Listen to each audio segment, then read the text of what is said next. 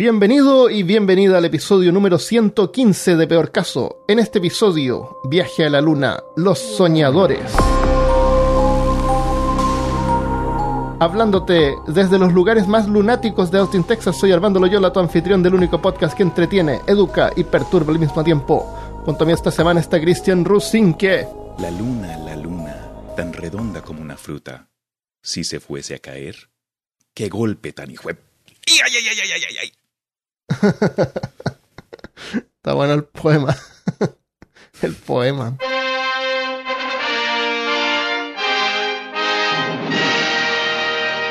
Antes de continuar, tenemos un importante anuncio.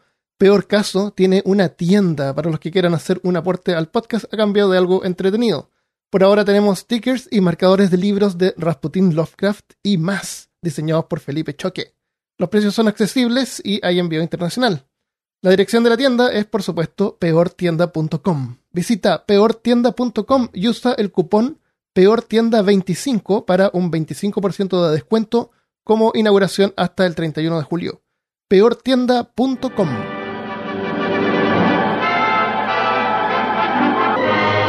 En el episodio 99 es... eh, no, no es necesario haber escuchado el episodio 99, pero los que lo escucharon van a poder tener así como una sensación de continuidad Vimos cómo los primeros astrónomos descubrieron los principios fundamentales para el viaje espacial. Sin embargo, la tecnología para poder salir del planeta o incluso llegar a la Luna estaba todavía a muchos años de ser una realidad. Y hasta entonces nos conformamos con soñar. En el año 1662 han pasado 30 años desde la muerte de Johannes Kepler. El episodio 99 fue de Kepler. Eh, Christopher Wren, un astrónomo inglés, está esperando en la corte del rey Carlos II para presentar un exquisito modelo de la Luna. El rey se queda maravillado con el detalle del globo que mide como un metro de diámetro y está montado sobre una plataforma de madera con un eje como un mapa mundi, o sea, esos que se giran, pero es así gigantesco. Gigante. Grande. ¡Enorme! enorme. Cuando el rey lo gira, se decepciona un poco al ver que la parte de atrás todavía no ha sido terminada. Ren le explica que es porque el lado lejano de la luna siempre está oculto de nuestra vista. La luna gira, pero al mismo tiempo, al mismo ritmo, gira alrededor de la Tierra. Por eso siempre vemos el mismo lado. Y se refiere ¿Sabías al, eso? al Dark Side of the Moon, ¿no? Claro, pero en realidad no es el dark side, es el lado lejano de la luna. El Y sí, sí far, sabía. far Es- side. Es un dato sol, le, curioso acerca el sol del... le apunta por atrás igual. Ya. Nosotros no lo vemos. Por lo que tengo entendido, es la única luna en nuestro sistema solar que gira o tiene un, un eje de, de esa forma, ¿verdad? Ah, eso no estoy seguro, pero yo creo que no. Yo creo que varias lunas deben estar. eh, tidal lock se llama en inglés. Como bloqueada con la marea. Y te voy a explicar por qué pasa eso. Antiguamente, o sea, hace más de 4 billones de años, incluso antes que apareciera la vida en la Tierra, no había vida en la Tierra. La luna era 15 veces más grande y estaba más cerca de la Tierra. Eh, era más grande porque no estaba compacta todavía Oh. no se había compactado. Es el mismo material, solamente que como que se, se apretó. Eh, y giraba más rápido. O sea, tú la podías ver. No había vida en la Tierra, pero si pudiera haber vida o tú viajas al pasado, vas a ver la luna girando. ¿Te acuerdas cuando tú estabas ahí cuando estaba presente? Sí, 4 billones. Sí. El otro día que fui a mi máquina del tiempo la vi. para verificar. Súper.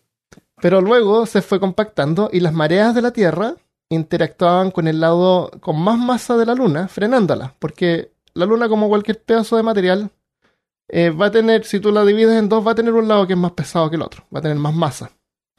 Entonces, cada vez que gira y, pasa por ese lado, se va a atraer más, va a producir más atracción, más gravedad con la marea de la Tierra. En ese tiempo el planeta creo que tenía un continente, entonces el, el- como que estaba cubierto por agua.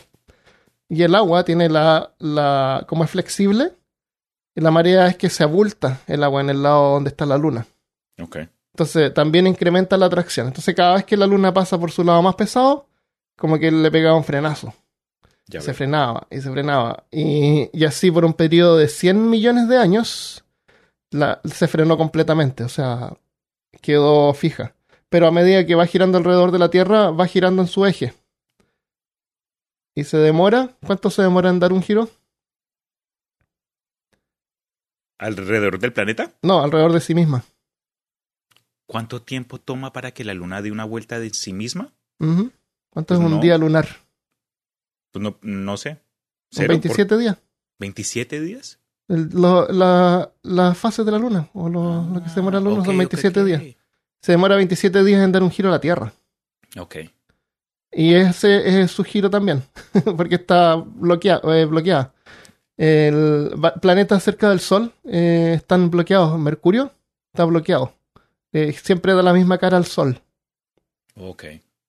Y, y en el futuro, así en, en millones de años más, o tal vez billones, si es que no pasa algo así como que nos cae un meteorito, eh, la Luna podría no solamente quedar eh, bloqueada con una sola cara a la Tierra, sino que podría quedar en el mismo lugar. Como que fija en el espacio y Claro, el tiempo. porque mm, para nosotros se va a ver fija, pero la Luna va a seguir girando alrededor de la Tierra, solamente que al mismo ritmo de la Tierra.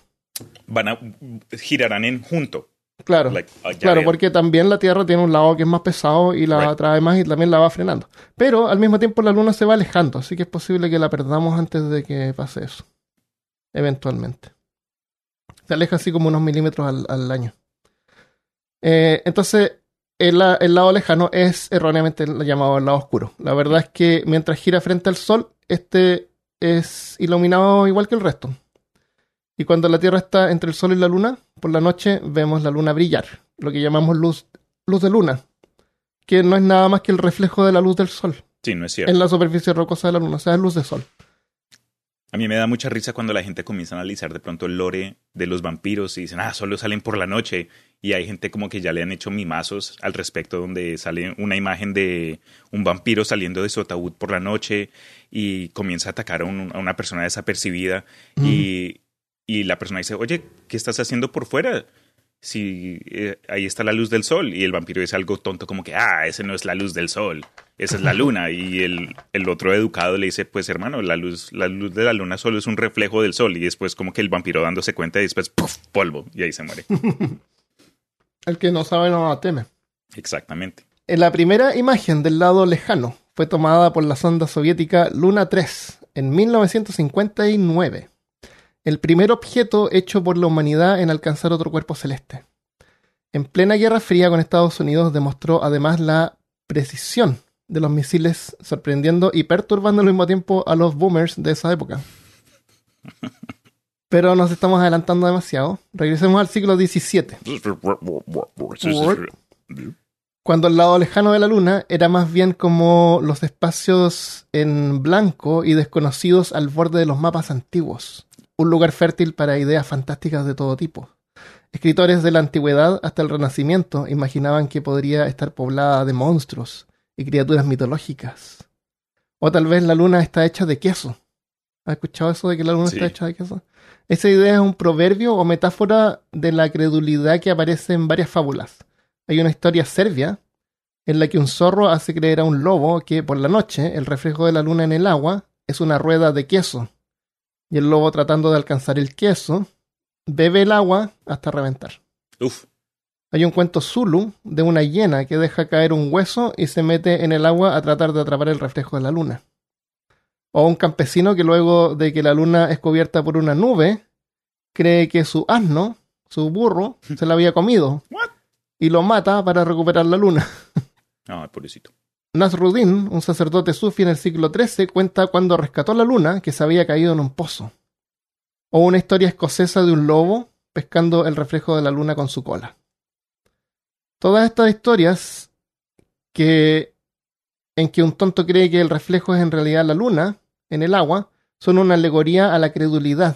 Como, es como decir, oh, la Tierra es plana. Mm, ya y, pues. sirven, y sirven en historias para educar tal como fábulas. Nunca se creyó en realidad que la luna estaba hecha de queso. Pues, Se ve como queso porque tiene como huecos, así como la Sí, sí, sí. textura. Por el ciclo. Ah, y el, y el dicho es como está hecho de queso azul, por alguna razón. No es cualquier queso, es queso azul. Ah, con razón. Así es que huele el, eh, la luna. Huele a queso Puede azul. ser, sí. por el siglo XVII, una forma de responder a alguna declaración difícil de creer era decir algo como, ah, claro, y la luna está hecha de queso azul. Ah, y yo soy el rey de Roma o algo así. Claro, y los, y los chanchos vuelan. Ya, ya, ya. Los Y la- chanchos. y la Tierra es plana. Durante esa época, y ya desde el siglo XVI, exploradores europeos se aventuraban en territorio que hasta entonces era conocido simplemente como Terra Incógnita o Terra Incognita, tierras desconocidas. Allí encontraron grandes civilizaciones como las del Centro y Sudamérica, y una exótica vida salvaje que parecía salida de fantasía. Para los que crecieron con estas historias de descubrimientos, no parecía tan descabellado pensar de que si tan solo tuviéramos los medios, algún día podríamos llegar a explorar la tierra incógnita de la Luna. Así en 1638, Francis Godwin, Francis Godwin publica su libro El hombre en la Luna, un viaje de descubrimiento utópico, en el que describe las mecánicas de un viaje lunar que consiste en una bandada de fuertes pájaros entrenados, atados entre sí, que le llevan colgando, elevándolo hasta la luna. Como una especie de arnés como una especie de. como que se convierte en un. Como que van sosteniendo una silla con cuerdas. Y Como en la película Up, pero en lugar de, de globos, de bombas, claro, exactamente, son pájaros fuertes. Muy fuertes. En la, un par de años antes, Kepler había publicado una historia llamada Somnium, en la que Kepler, eh, que hablamos en el episodio ese, eh, escribía libros así como todas las semanas. y escribía una historia de ciencia ficción. Sacando contenido con la, con la de Godwin, sí, sacaba contenido en su podcast. y el final de cada libro era, eh, únase la próxima semana para más recetas. Claro. Subscribe a veces, like. A veces escribía pero no lo publicaba, como en este caso. Mm. Porque por, el, por medio de la persecución. No se podía pensar muy diferente en ese tiempo. No hemos cambiado mucho, ¿no? Mm, un poco mejor. Podríamos mejorar un poco más. Un par de años antes, Kepler había publicado una historia llamada Somnium, en la que describe un sueño, la Tierra vista desde la Luna. La historia es un sueño que tuvo Kepler luego de haber estado leyendo sobre un mago llamado Libusa. No sé si eso es parte de la historia o parte de lo que él contó que cómo escribió el sueño. En el sueño se encuentra leyendo... No, eso es parte de la historia. En el sueño se encuentra leyendo un libro sobre Duracotus, un chico islandico de 14 años de edad, que es su alter ego. Su madre ganaba dinero vendiendo bolsas de hierbas y ropa con extrañas marcas en ellas. Juntaba varias hierbas y en casa las preparaba cocinándolas con varios rituales religiosos. Cosía pequeñas bolsas con cuero de cabra que luego inflaba con los brebajes de hierbas, o sea, como pociones. Y las vendía en un puerto vecino donde los capitanes de los barcos las compraban y usaban para tranquilizarse o sea, una forma romántica de decir que su madre era una traficante de drogas. Sí, marihuaneros. Este programa es para familia, Armando. ¿Cómo te atreves a meter esto acá en el tema? Oye, esto te hace pensar que todas estas historias así como de brebaje o preparaciones eran en realidad drogas. Todos los alquimios y apotecarios, todos. Eso. Eh, tranquilizaba a los capitanes de los barcos. Me imagino que darse porque era más caro. Los capitanes solamente podían eh, pagar por eso. Entonces, Duracotus era curioso y le gustaba aprender, pero su madre no quería que escribiera porque decía que había muchos usurpadores maliciosos de las artes que, debido a que no entendían nada, por la ignorancia de sus mentes, tergiversaban las ideas y las usaban para crear leyes que terminaban dañando a la raza humana. Estamos hablando de, del pasado, siglo XVII. La verdad es que era como Kepler se sentía en la historia. Él era Dracotus. Eh, y esta historia y la de Godwin fueron solo publicadas después de que murieron. Ellos no publicaron esto. Godwin incluso la firmó con un seudónimo, porque no, no se atrevía ni siquiera a dar su nombre.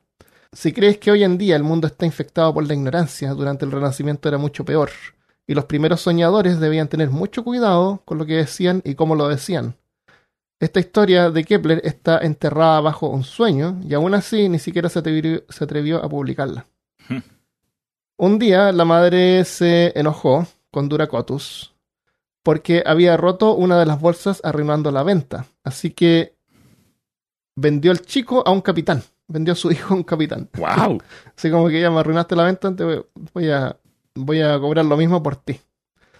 Y así Duracotus viaja junto a un marinero siempre enfermo por el movimiento del barco y la inusual, inusual temperatura del aire, hasta que llegan a la isla de Haven para entregar una carta a Tycho Brahe.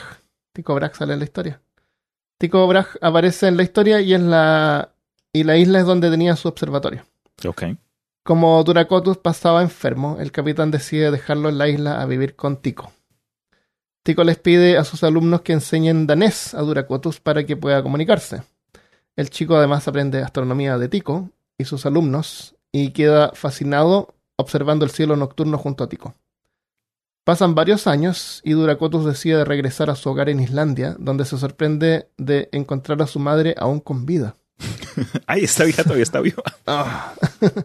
Su madre se alegra mucho al saber que él ha estudiado astronomía, ya que ella también posee conocimientos de astronomía.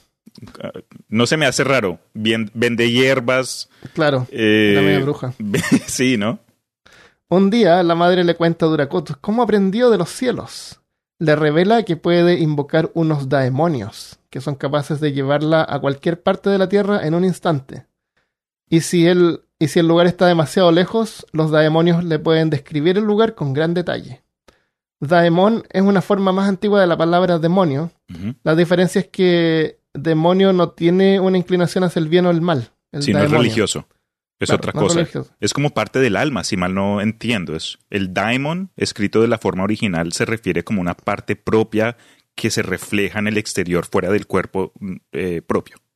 Puede ser porque tengo notado que servían como una metáfora para definir el carácter o personalidad de una persona. Sí, es básicamente en lugar de la forma vista hoy día donde se refiere como que a un, a un esbirro del diablo que sale del inframundo con el Ah, propósito de demonio. corromper. Eso ya es como que una connotación más moderna, pero en el Claro. pasado al demon, aunque todavía se le veía como actos de brujería, no era ahí un duendecito con cachos y cola y de lagartija, era pu- pu- pudo haber sido un, un búho, un gato, un Ah, animal, como una representación física del Yo me carácter, imaginaba un hombrecito eh, sin pelo de color rojo. como un homónculo.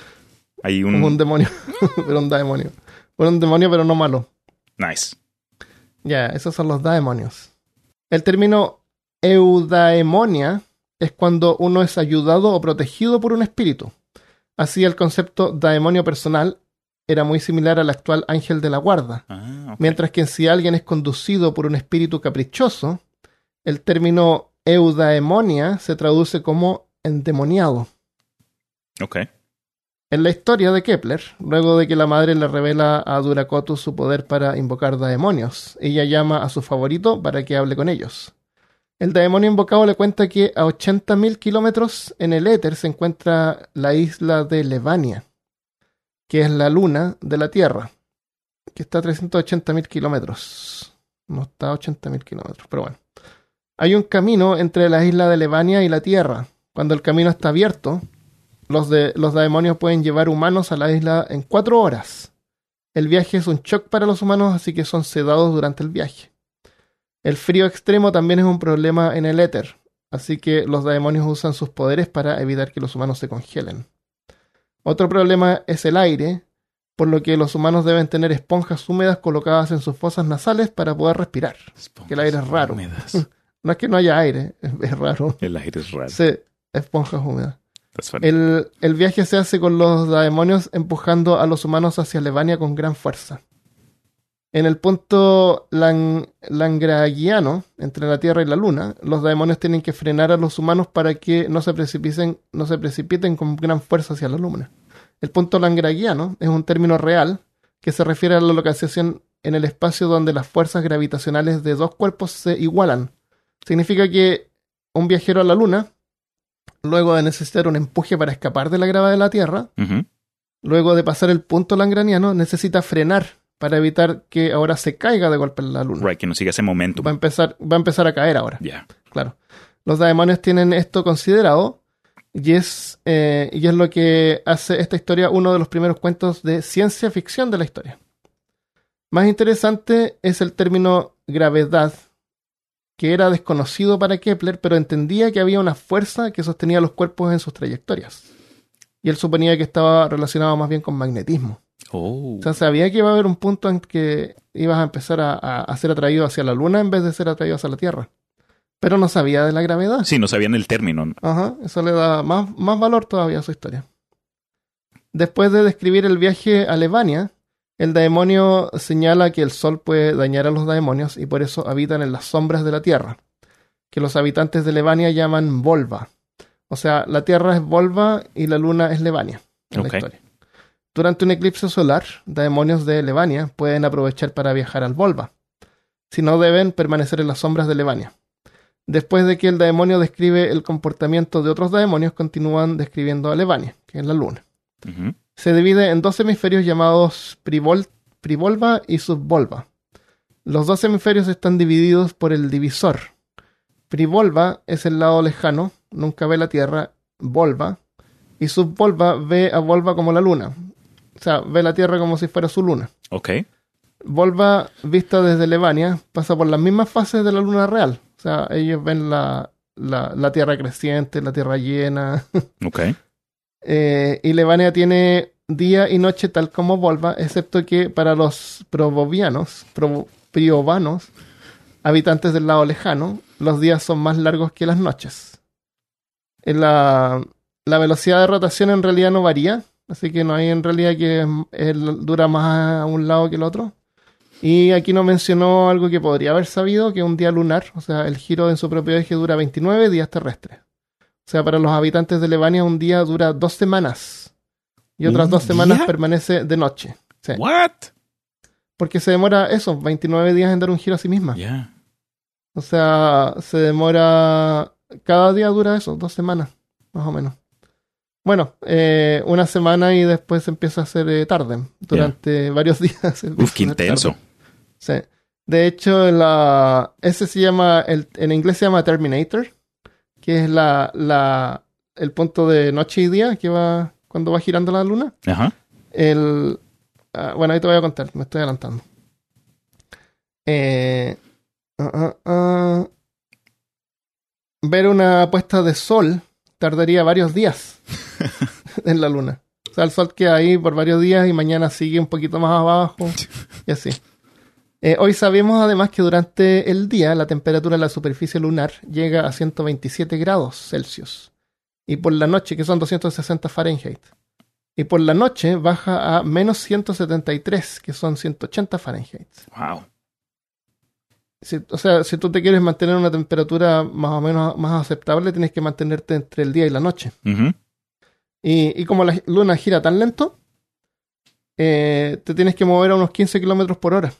O sea, tú podrías ir trotando todo el rato. Y te mantendrías entre el día y la noche. Nice. O un tren así que se mueva súper lento. 15 kilómetros por hora. 15 y algo. Kepler no menciona la duración del día, pero indirectamente sí lo explica al apuntar la rotación y traslación de la luna con precisión. Ok. Las descripciones del demonio continúan con detalles de, la naturale- de naturaleza científica como la percepción de eclipses desde la Luna, el tamaño de los planetas que varían debi- debido a la distancia de la Luna a la Tierra, una idea sobre el tamaño de la Luna y más. Menciona sobre temporadas en Levania donde el verano cambia de un lado a otro cada 10 años. En realidad las temporadas como verano e invierno son efectos causados porque la Tierra está tildada, está como inclinada en Sí. 23 grados y medio en su eje con respecto a la línea ecuatorial del Sol. La Luna, o sea, si ponemos el Sol así con su ecuador así eh, eh, horizontal, vamos a ver que la Tierra está tildada, está oblicua. Por eso es que le llega a un lado, al lado norte, el Sol en el- cuando es verano en el lado norte y invierno en el lado sur, como ahora. Como ahora. La, la Luna tiene un tilde, pero solamente de un grado y medio. O sea, no está tildada como la Tierra. Así que las, las temporadas en realidad no se perciben, son siempre igual. Sí, no serían lo Siempre es mismo. un infierno de día y un, y un hielo de noche. Algunos detalles de Levania son de pura ficción, como descripciones de las criaturas que habitan subvolva y privolva, el crecimiento de las plantas en cada lado y el ciclo de vida y muerte de Levania. Cuenta que la superficie es porosa y hay cavernas donde habitan los privolvans y se protegen de las temperaturas extremas. Todo lo que brota, camina en la superficie, es de un tamaño monstruoso.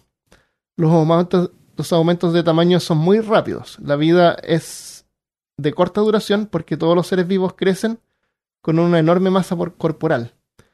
Los privolvanos no tienen una vivienda fija.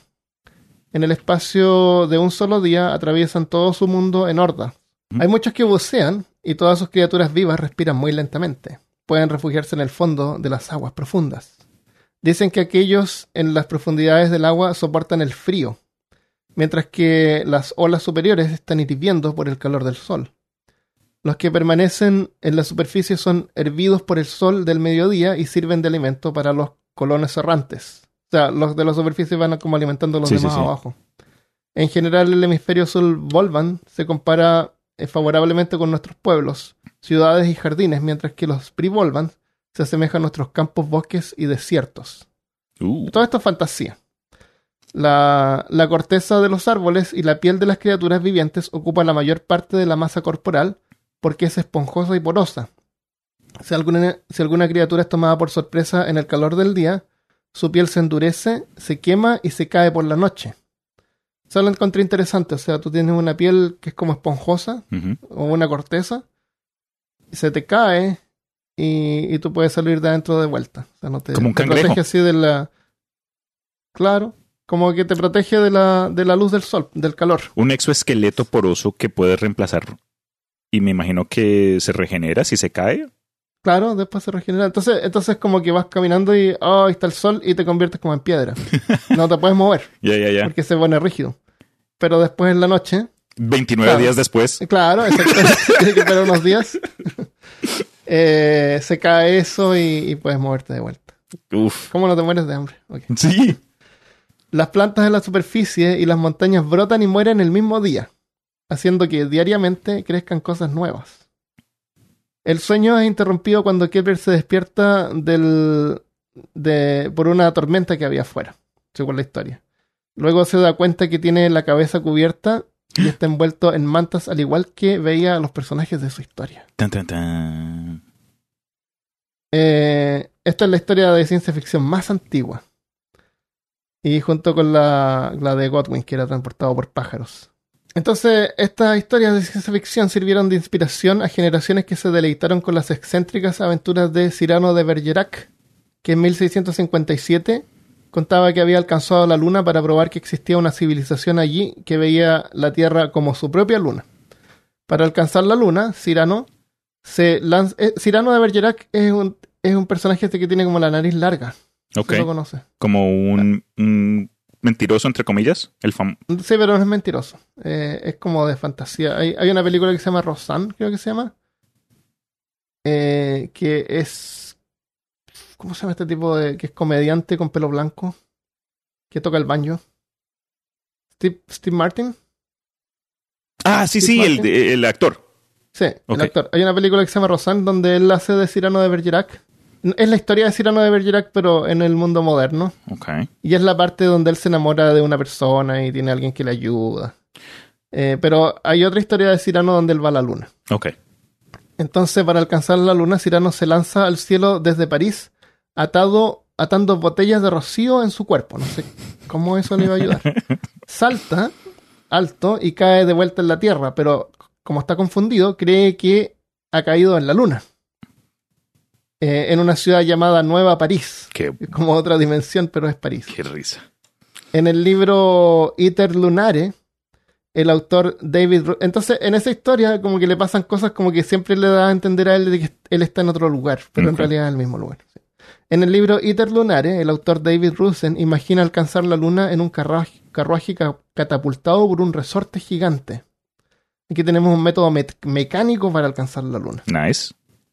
Luego, en 1687, con la publicación de la, del Principia Matemática de Isaac Newton, demostró que la fuerza que, de la que hablaba Galileo y Kepler era en realidad la misma, la gravedad. Y con sus tres leyes que definen el comportamiento de los objetos en el espacio, el viaje a la Luna estaba ahora más cerca que nunca. Para aclarar cómo los cuerpos celestes con la Luna mantenían, se mantenían en órbita, Newton propuso el siguiente experimento mental. Imagina un cañón en la cima de una montaña más alta, paralelo a la Tierra, apuntando hacia el horizonte. Cuando disparas el cañón, el proyectil sale volando por una distancia y luego cae al suelo, por la gravedad. Ahora trata de nuevo, pero con más poder. El proyectil viaja a una distancia mayor, pero finalmente cae al suelo en un arco más grande. Si repites el proceso con una fuerza tan grande, de modo que el arco sea el mismo que la curvatura de la Tierra, el proyectil va a quedar girando, y eso es lo que se llama en órbita. La Estación Espacial Internacional está en órbita. Los astronautas flotan. Los astronautas flotan no porque no hay gravedad eh, suficiente para traerlos a la Tierra. O sea, si la, si la Estación Espacial Internacional no se moviera, ellos eh, caminarían de forma normal, no, no flotarían. Ok, Lo- ellos flotan porque la estación está cayendo todo el tiempo. ya veo. Pero a esa distancia desde la Tierra hay gravedad. Y es como No- el mismo no efecto cuando uno está en, una- en un ascensor y tú sabes, bueno, yo por lo menos eh, lo, he- lo he intentado cuando uno está en un ascensor y estás subiendo o bajando, antes de que llegues al piso correspondiente, el elevador para de una forma que si saltas en el momento correcto flotas como por un microsegundo y es como que el mismo Sí. efecto de, ok, eso no lo había sí. captado, nice. Hay, hay, una, hay un avión que tú puedes tomar donde entrenan a los astronautas. sí los he visto. un avión que vuela y de repente se cae como a pique, así como en 45 grados, por eh, así 3 minutos. Exacto, eso. Y durante ese tiempo la gente dentro del avión flota. Es el mismo efecto ese de la, de la estación espacial. Qué chévere. Ellos no están flotando porque no hay gravedad. sí, no flotan muy porque, porque sexy quieren. que sonaría, pero no. Es porque están cayendo. Entonces, si está cayendo, porque la, la, porque la cosa esta no se cae? Porque sigue girando. Están, están. Pero va, pero va perdiendo velocidad. Entonces, cuando va perdiendo velocidad, se, va- se empieza a caer. Tiene que ser eh, propulsada. Mm, Hay un sistema de propulsión. Tiene que ser constantemente empujada para que mantenga su Claro. velocidad. ok. Si no, se cae. Eh, Newton continúa explicando que si la velocidad del proyectil fuera mayor que la necesaria para mantenerlo en órbita, éste escaparía al espacio. O sea, la Estación Espacial Internacional se mantiene viajando a 28.163 kilómetros por hora. Esa velocidad, eh, cada vez que le agregan módulos, se gana masa Claro. como que gana peso. Entonces hay que cambiar la velocidad, hay que hacer que acelere un poco más. Y tienen que calcular eso usando una calculadora. y, y- y hacer que, que viaje más rápido. Entonces tiene un módulo de propulsión, tiene combustible ahí y se activa, no sé, en no sé si cada ciertos días la harán funcionar un rato, pero tiene que ser eh, impulsada todo el rato Ok.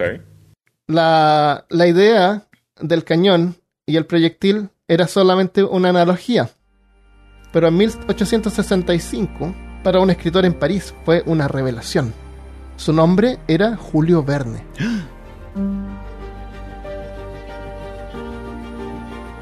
Verne, con una visión más amplia, vio los planetas también como simples proyectiles, solamente que habían sido disparados por el Creador. Es fácil admirar a Verne por su visión del futuro y como muchos elementos en sus historias se volvieron realidad. Incluso dicen que inventó el fax. La verdad es que Julio Verne era un escritor de ciencia ficción genuino y no de fantasía como muchos de los trabajos de hoy en día que son confundidos con ciencia ficción, sin tener que real- en realidad tener nada que ver con ciencia y son simplemente fantasía. ¿Qué podríamos llamar tecnofantasía, así como Star Wars? Donde hay la, eh, espadas láser, Sí, sí, sí. que esto es como imposible porque la luz no para, no, no hay nada así que haga que pare y, y además un láser tampoco brilla hacia los lados, Sí. porque si no sería no sería láser. Tú ves la, la luz solamente del objetivo. Entonces hay un montón de la- esas cosas que flotan. Sí, es- Eso es como tecnofantasía. eso no lo sabía, no lo aprendí ayer, que hizo un episodio acerca de Star Wars que supuestamente Ah, uno, ahí está. pues, uno piensa entonces. que es ciencia ficción, pero me explicaron que no, que es fantasía. Ah, ya, ya, estamos de acuerdo entonces. Ya, ya, ya. que bueno. Sí, eso es, es- es como más tecnofantasía. Tiene algunos aspectos de repente aquí y allá, Ujú. eh, pero, pero, es- pero nosotros sabemos y suspendemos la credibilidad Of course. para disfrutar cómo explosiones hacen sonido en el espacio, como los, como más las espectacular. pistolas hacen piu, piu, piu. Claro, todo eso. Entonces es como divertido. Eh, mientras que es muy entretenida y puede inspirarnos.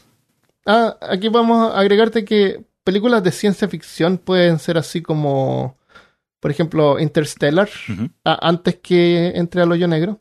Vale. Hasta ese momento es como ciencia ficción. Está basada en la física real o la física que conocemos. Eh, mientras que es muy entretenida y puede inspirarnos, muchas veces funciona como entretenimiento chatarra. Estoy aquí pensando también en Transformers, por ejemplo. Eso sí, es, es acuerdo. tecnofantasía. El- es algo que consumimos para pasar el rato y pronto nos abandona. Oye, Transformers, tú no, tú ves una película de Transformers y no tienes idea de cuál estás viendo.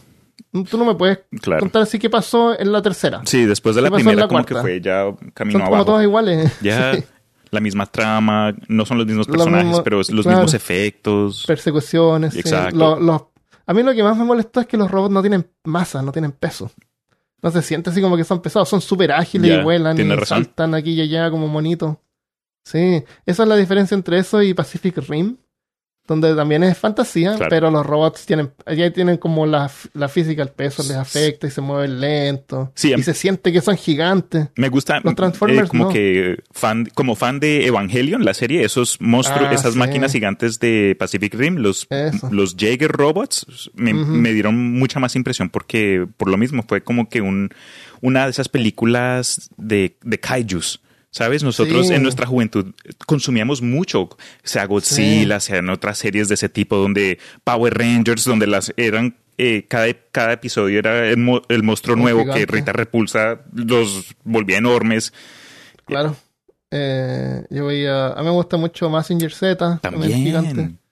Ultraman. Y Ultraman se volvía gigante él para pelear contra el monstruo gigante. Cómo cambian las cosas, ¿no? Sí.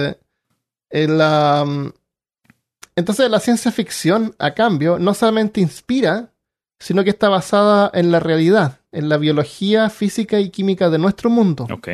Y cuando inspiran a un joven estudiante de ciencia, este puede llegar a cambiar el mundo, el mundo real.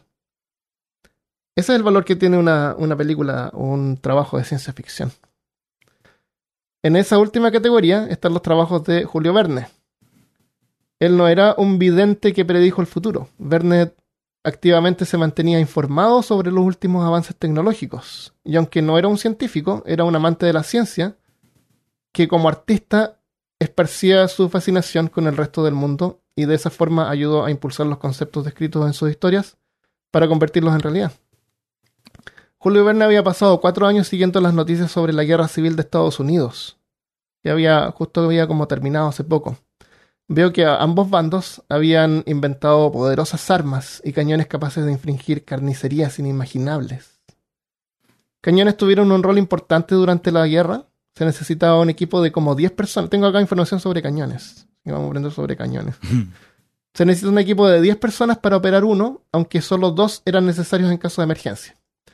Se necesitaban varias personas para esponjar el cañón, para evitar explosiones no planificadas, llevar proyectiles desde la parte posterior, embestir el polvo y la carcasa en la parte posterior del tubo y al menos un artillero, que era el encargado de apuntar el arma calculando la distancia y la posición del objetivo. Ok. Tenía que calcular el arco. Eso ha sido complicado y, y harta responsabilidad. Me imagino. Ser ¿Diez personas? Eh, bueno, en 10 sí, el- personas el- para limpiarlo, poner Ya, ya, ya. en los tubos, pero el artillero es como el ingeniero, el que tiene que calcular la- el ángulo y todo eso. Los cañones eran capaces de disparar varios tipos de municiones. No, no es como una pistola que dispara solamente una o dos cosas. Las balas de cañón eran objetos eh, sólidos y redondos que rebotaban en el suelo Uf, y se usaban para atacar fortificaciones y artillería enemiga.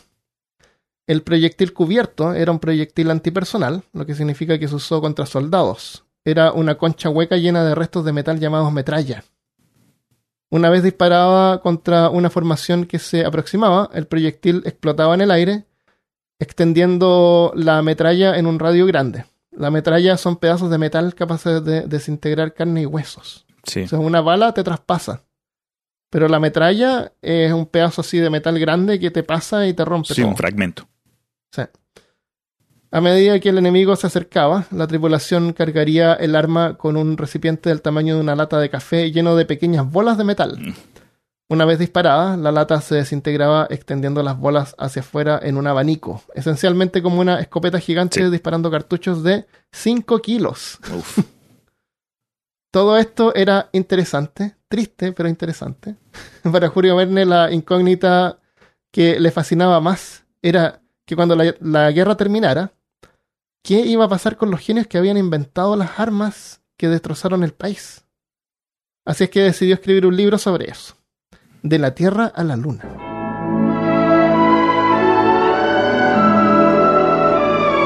Esta escena se desarrolla en octubre de 1865 en una reunión especial del Gun Club de la ciudad de Baltimore en Maryland, Estados Unidos, fundada durante la Guerra de Secesión, es una asociación de artilleros obsesionados con inventar armas cada vez más destructivas. Se juntaba, como la guerra había terminado, esperaban que pasara algún otro encuentro para probar, probar sus nuevas tecnologías.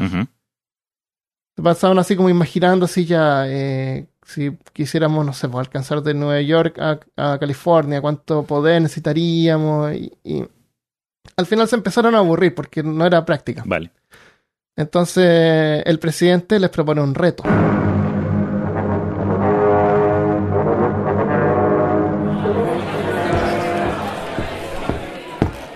Dignos colegas, pasarán muchos años hasta que nuestros cañones se estremezcan nuevamente en el campo de batalla. En los últimos meses me he preguntado si podríamos permanecer trabajando en nuestro campo, emprendiendo en un gran experimento, digno del siglo XIX. No hay ninguno entre ustedes, mis dignos colegas, que no haya observado la luna. Se sabe de la luna todo lo que las ciencias pueden saber. Ustedes conocen todos los avances en balísticas que se realizaron en los últimos años y la potencial perfección que las armas hubieran alcanzado. Si la guerra hubiese continuado. Dignos colegas, dignos colegas, les suplico, por favor, toda su atención. Las ciencias nos han enseñado todo lo que hay que saber sobre la Luna. Nosotros podríamos aportar la tecnología para finalmente establecer una comunicación directa con ella. Señores, señores, por favor. Muy bien, muy bien. Distinguidos. Tengo el honor de proponerles que intentemos este pequeño experimento conseguir impactar la Luna con un proyectil enviado desde la Tierra con un cañón enorme.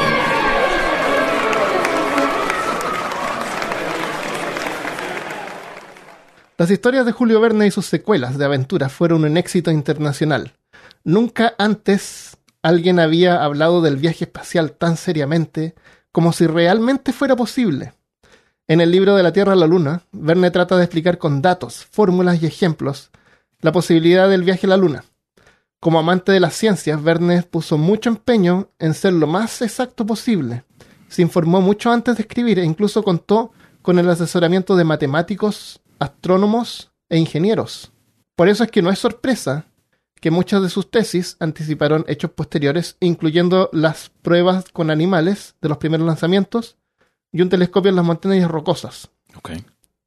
También anticipó muchos de los desafíos e innovaciones del viaje del Apolo 11, un siglo después, una tripulación de tres astronautas, la zona del lanzamiento en Florida, muy cerca de la, de la base donde está ahora la NASA en Cabo Cañaveral, los efectos de, flotar en el espacio sin gravedad, e incluso predijo que la tripulación regresaría a la Tierra aterrizando en algún lugar del Océano Pacífico.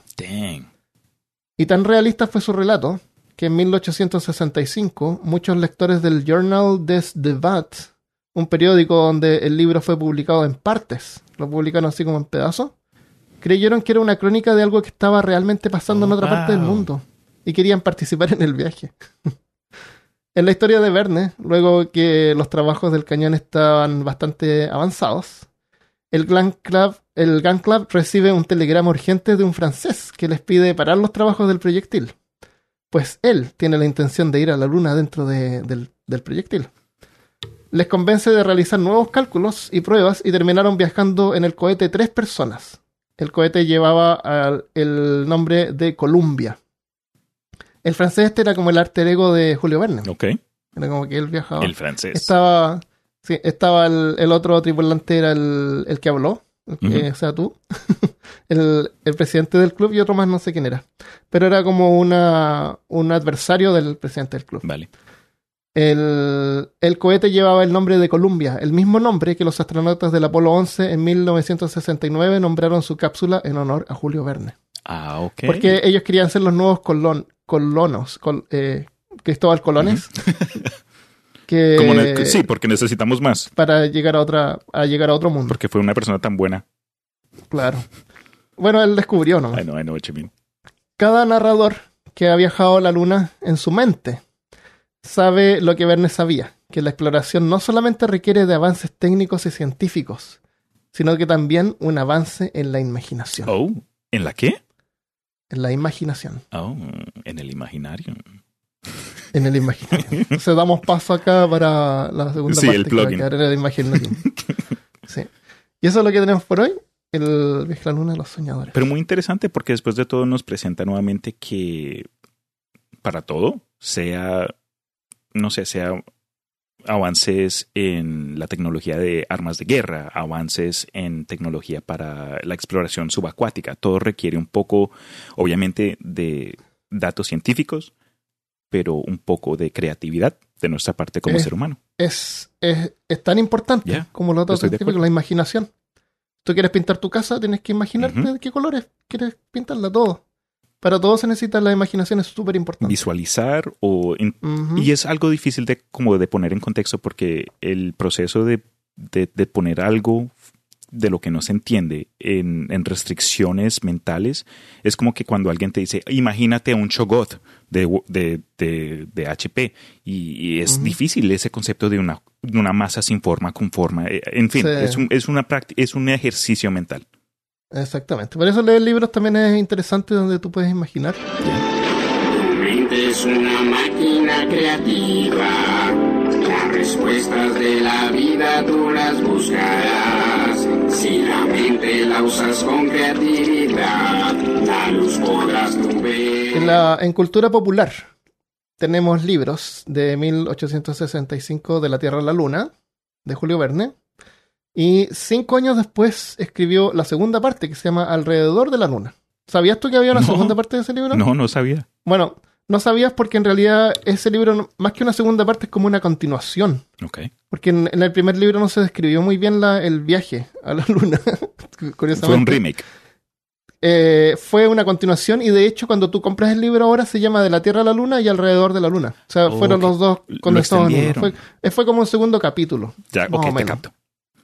En el primer libro eh, no regresaban a la Tierra, en el segundo se ve cuando regresan y todos los problemas que tienen. Creo que llevaban un perro también, el perro muere. Y lo tienen que expulsar de la, de la cámara. Claro. Eh, películas. Está eh, la película de 1902, el, Un viaje a la luna, el corto caricaturesco creado por George Méliès. Sí, el de El tipo negro. eso que se ve que le, le pega la luna en el ojo. Ya. Ese fue un corto, eso eran caricaturas que él hacía, pero caricaturas con personas reales y props y todo eso. Sí, con Y maquetas. aparece descrito en la película Hugo Ok, o Hugo. ¿Has visto esa película? No, pero la tenemos ahí. A Sam le gusta, te, pero es que te se recomiendo verla, te va a encantar. ¿Ya? Sí. Uh, Pero es, es que los actores niños siempre me joden, bro. Está Sacha Baron Cohen. Oh. Y vela por, eh, vela por eh, George Méliès. Y vela también porque el automatón que hacen en esa película es real. Es una maquinaria que hicieron de verdad, no es CGI. ok. Oye, cuando yo vi esa película la primera vez pensé que toda la película era CGI. ¿Pero son efectos Pero prácticos? Son, son, es totalmente práctico. Y lo que lo hace más increíble todavía porque el automatón es, es, es real. Ok, ok. Ve la película y Me después mira en. YouTube y vas a ver cómo lo hicieron y los mecanismos que tiene. El automatón escribe. Creo que escribe o dibuja, Severo. parece que escribe. Y es todo real. Y eh, se ve así como otras bambalinas de cómo George Méliès preparaba el viaje a la luna y con todos los props y los movía y cosas. Qué chévere. Súper entretenido. Y después está una película de 1958 que se llama De la Tierra a la Luna, que está basada directamente con La Tierra a la Luna de Verne. Tiene algunas diferencias. Eh, Verne era como un escritor, como una persona, tiene varias características. Para ese tiempo él no era racista, por ejemplo. Hay una parte donde dice que eh, blancos y negros trabajando por igual. Eh, no hace diferenciación ahí. Lo que sí es, él es, eh, no es racista, pero es eh, ¿Clasista? masoconista. Oh, que no le gustan las mujeres, misógano, sí. ya. Misógano, sí. Hay una parte donde dice así como que mujeres nunca van a ir al espacio. No, No me acuerdo qué es el comentario, pero es como contra mujeres. Entonces, la película del 58, en la tripulación se incluye una mujer. Porque en las películas tenían que siempre poner una mujer porque está el romance y todo eso. Típico. Ya, típico. ¿Y tú me puedes creer que esa es la única película basada en el trabajo de Verne? Uno pensaría que de pronto hay, hay alguna clase de eh, película artesanal de algún otro lugar, pero No, no han hecho ninguna recreación de la pues. historia. Lo cual sería súper interesante verlo desde el punto de vista de esa época. O sea, ver el cañón y todo eso. Aunque sabemos que en realidad no, no es muy práctico en este momento. claro. Pero a ver así el cuarto y así steampunk y todo eso. Sería súper bueno. Eh, vi la película, se llama Misil a la Luna. Es del 58. Esto también es antes que el hombre llegara a la Luna. Ok. Es una película típica americana donde todos los props de la película ya los habían usado en otras películas antes. hay una película anterior que se llama Las mujeres gato de la luna, donde la, hay una araña gigante. No, hay una película que se llama Tarántula, Uh. donde hay una araña gigante. Usaron la misma araña, le cambiaron la cara nomás, para hacerla como más monstruosa. Oh my gosh. Hay unos hombres roca que son como de espuma, de esponja. Y, y son unos, un par de... un, par de tipos se habían escapado como de la prisión y la policía lo estaba buscando. Y buscando dónde esconderse encuentran el cohete, este que va a ir a la luna. y se meten al cohete a esconderse en la cabina del cohete. Y llega el científico que había hecho el cohete y los descubre ahí y la policía está abajo así. Le, le dice a la policía, no, aquí no hay nadie. Y los ve. Entonces después sube así con una pistola y dice, ustedes me van a ayudar a ir a la luna. Necesito una tripulación. No tenía tripulación el científico. Eh, al final que van a la luna y resulta que el científico este era un habitante de la luna. Él quería regresar a su planeta. A su planeta, a su luna. Qué risa. Y cuando llegan a la luna hay un montón de mujeres y, y está la araña esta y es muy malo. Se llama Misil a la luna. Y están estas en Tubi. ¿Tú conoces Tubi? Mm, mm. Tubi es un servicio de streaming gratis que tienes que ver propaganda y ¿te están tiene un montón de películas antiguas. Es gratis. Ves unas propagandas de repente nomás. Tiene comerciales. Pero es gratis y tiene un montón de películas de estas viejas. En blanco y negro. Estas a color. Ok. Que de repente son chistosas así porque es como irónico verlas hoy en día. Sí, a mí me- yo soy fan de las películas antiguas o lo que se Ah, considera películas encantar, de, de- de clase B o de clase C. Películas Claro. malas, básicamente, porque son y tan todas malas las que son cosas que, buenas. tú ves y notas así como estas sillas habían sido usadas como en cinco películas. las paredes del, del misil, del cohete por dentro eran esta, este, estos paneles con hoyitos donde pones herramientas. Sí, sí, sí. con unas cosas tecnológicas, unos relojes aquí y allá. es muy chistosa. Em, ya, y eso es lo que tenemos. ¿Quieres agregar algo más? Pues no sé, hermano, cuando eh, en relación al capítulo, algo que me llamó mucho la atención que, que- que comentaste fue que Verne en sí era un autor que eh, le gustaba estar al día con los avances tecnológicos.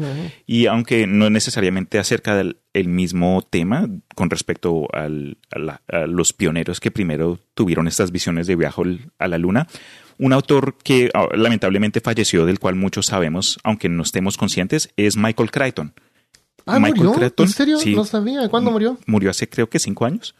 Oh, Fue- ¿en serio? fue No reciente. tenía idea que había muerto. Y sus obras... Él escribió Jurassic Park. Exacto, fue el autor de la famosísima película del Parque Jurásico, de la cual eh, Mm. Steven, Spielberg, Steven Spielberg basó dicha obra, de- y fue Mm. un autor que escribió varias otras, eh, varias otras obras de ciencia ficción, pero fueron más basadas en el realismo en lugar de eh, aspectos fantásticos, porque él igual, por ejemplo, usando el ejemplo de Jurassic Park, usó el concepto de la extracción de DNA para, para, para generar un, un concepto de un parque o, eh, de especies ya extintas. Y tiene varias obras como que Estado del Miedo, donde un- una organización ecoterrorista está amenazando al mundo y ci- científicos tienen que ir a encontrar. Básicamente están usando como una, una máquina de terremotos que causan tsunamis y comienzan a, a Wow. destruir el mundo. Hay otra que se descubre tecnología para enchiquecer a la gente. Shrinking technology. ¿Cómo se dice shrinking sí. en español? ah, para chicar. para achicar Achicar. y varias, y varias gente se la comen ratones o arañas, matan a un montón de gente. Entonces, Ay, si les bueno. interesa como que el mismo concepto de fantasía que esté al frente de lo que es- puede que en 100 años sea posible o no, Michael Crichton, Crichton es un buen ejemplo de obras, de obras literarias que son no tan... Basada en la ciencia. Sí, exacto. Entonces, eso era... Esa, fue- esa es la, la gracia que tenía la primera película de Jurassic Park. Porque cuando salió Jurassic Park, el concepto de que dinosaurios eran aves y no reptiles era nuevo. Sí, Era más o menos nuevo, entonces fue como una revelación y verlos por primera vez como aves es totalmente diferente. Y eso, y eso es el problema que no incluye ninguna de las otras películas. Las otras películas son películas de monstruos, de acción Sí, y sí. aventura. Pero no tiene nada de ciencia. Lo que a mí me llamó más la atención en ese entonces no fue necesariamente lo del descubrimiento en la relación con las aves, sino lo del clonar. Yo por lo menos También, cuando sí. primero me vi Jurassic Park era más joven, no me acuerdo exactamente el año que salió, pero después de ese punto fue donde me dio más curiosidad el, eh, este, este acto de clonar una, Ujú. un, un ser. Y Claro. obviamente ya ha estado en las noticias varias veces, han clonado ovejas, perros, no sé si, si legalmente se ha clonado un ser humano, aunque yo, sí. yo no sé. En fin, eso es solo lo que nos dicen como que al público, pero Claro. Hay países donde no hay restricciones legales Ya, para hacer experimentos. Eso, eso me da ¿Quién miedo y, hasta me da ideas. ¿Te imaginas escribir? Porque yo, yo sé que entre los dos hemos ahí discutido eh, hacer guiones o un audio, aud- audiodrama. El concepto de pronto ser un- una estación científica que opera de pronto, no sé, en las islas Tahiti, donde no hay, sabes, como restricciones Claro. legales y po- podemos escribir una serie de logs como que, ok, experimento número 126, estamos haciendo, mezclando DNA. No sé, ahí- eh, entra Se en lo que el quieras. monstruo. Ya, Sería ah. súper, súper Oye, chévere. en esta película del misil a la luna eh, hay mujeres gritando. What? Como en toda película antigua. Oh. Y los gritos son grabaciones de la película de la mujer de 80 pies. De la mujer gigante, esa película antigua. sí, sí, sí. Los gritos son los mismos de la mujer. Oh, no. Sí, Así que podemos sacar gritos de efectos de sonido de esas películas. Qué risa. Son, eh, son, no tienen derechos de autor, así que se pueden rip off. Sí, sería entretenido.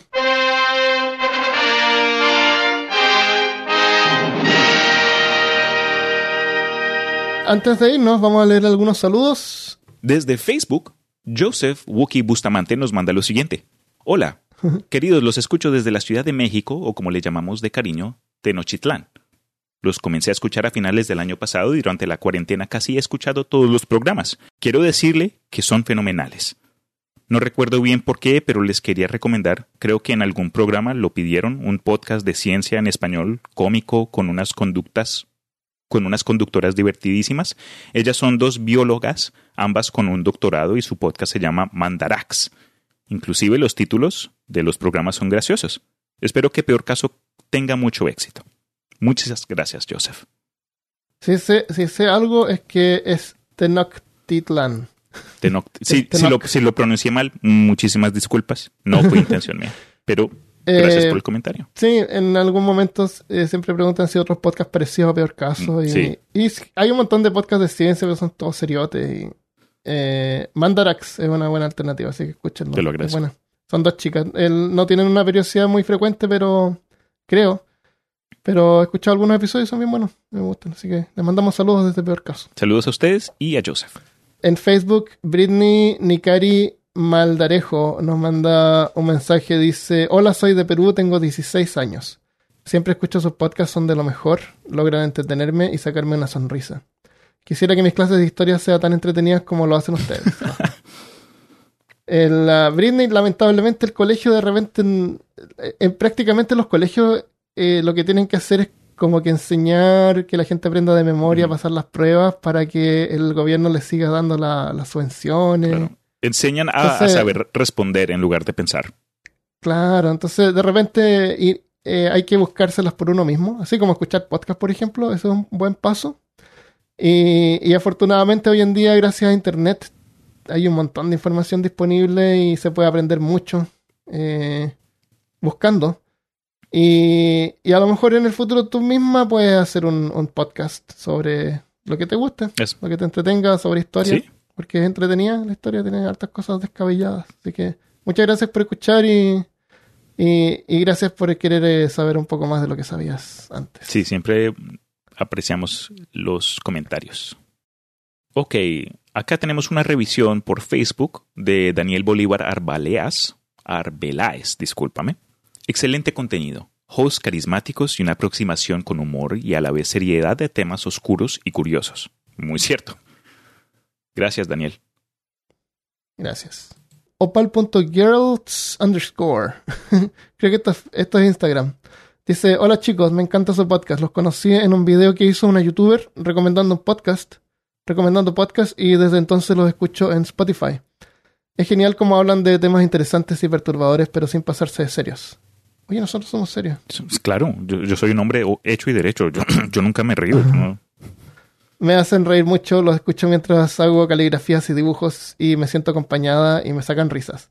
También me desespero un poco cuando se les olvidan las palabras. Porque, pero es parte de eso, me encanta. Yo también me desespero cuando estoy editando y me acuerdo de la puta palabra. No, sí, es lo peor. o, la- o alguien se olvida de decirlo. No, era esta. Y me dan ganas así como de editarle y ponerlo encima.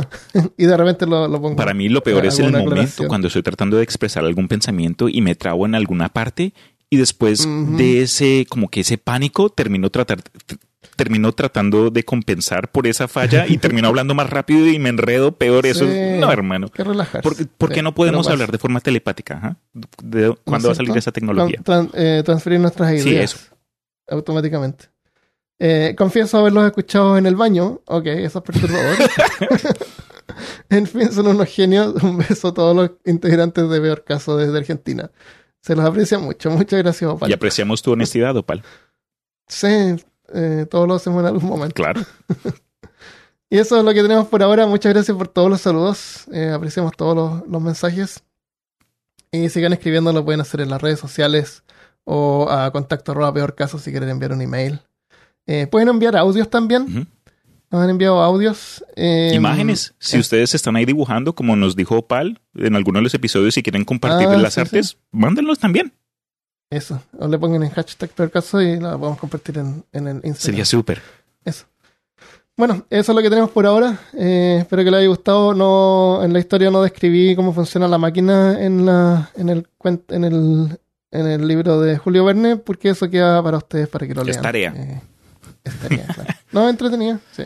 Antes de terminar, tengo otros avisos. Desde julio se podrán suscribir a Peor Caso también en YouTube, como una alternativa a Patreon. Los que quieran apoyar el podcast ahí pueden escuchar los afterpods, usar unos emojis especiales en los comentarios y recibirán descuentos para la nueva tienda de Peor Caso, peortienda.com. Es complicado recolectar direcciones en YouTube, como para mandar stickers, así como en Patreon. Y esa fue una de las razones por la que habilitamos la tienda. Con cupones de descuento es más simple y además stickers y marcadores están ahora más disponibles para todos y todas. Para Patreon también tenemos algunos ajustes a partir de julio para incluir las recompensas de stickers holográficos y marcadores de libros. Los stickers holográficos no son tridimensionales, solo brillan con los colores del arco iris. Eh, Patreons actuales, cazadores y archivistas que habían recibido stickers en el pasado recibirán gratis marcadores de libro. Les enviaré un mensaje luego con más información y también información sobre el estado del servicio de correo que está afect- afectado en este momento por el COVID-19. Muchas gracias por todo el apoyo al podcast. Si tú también quieres colaborar, puedes hacerlo en patreon.com slash peorcaso y desde julio en youtube.com slash peorcaso. O en la nueva tienda. Recuerda que hasta fin de julio puedes usar el cupón peortienda25 para un 25% de descuento en peortienda.com. No puedo creer que ese nombre de dominio estaba disponible. Peortienda.com, propiedad de Peor Caso. Ya, eh, muchas gracias entonces. Nos vemos la próxima vez. Como siempre. Si eres Patreon, quédate porque tenemos eh, peor, eh, Afterpod. Cuídense. Un placer estar acá. Y hasta la próxima. Adiós. Chao.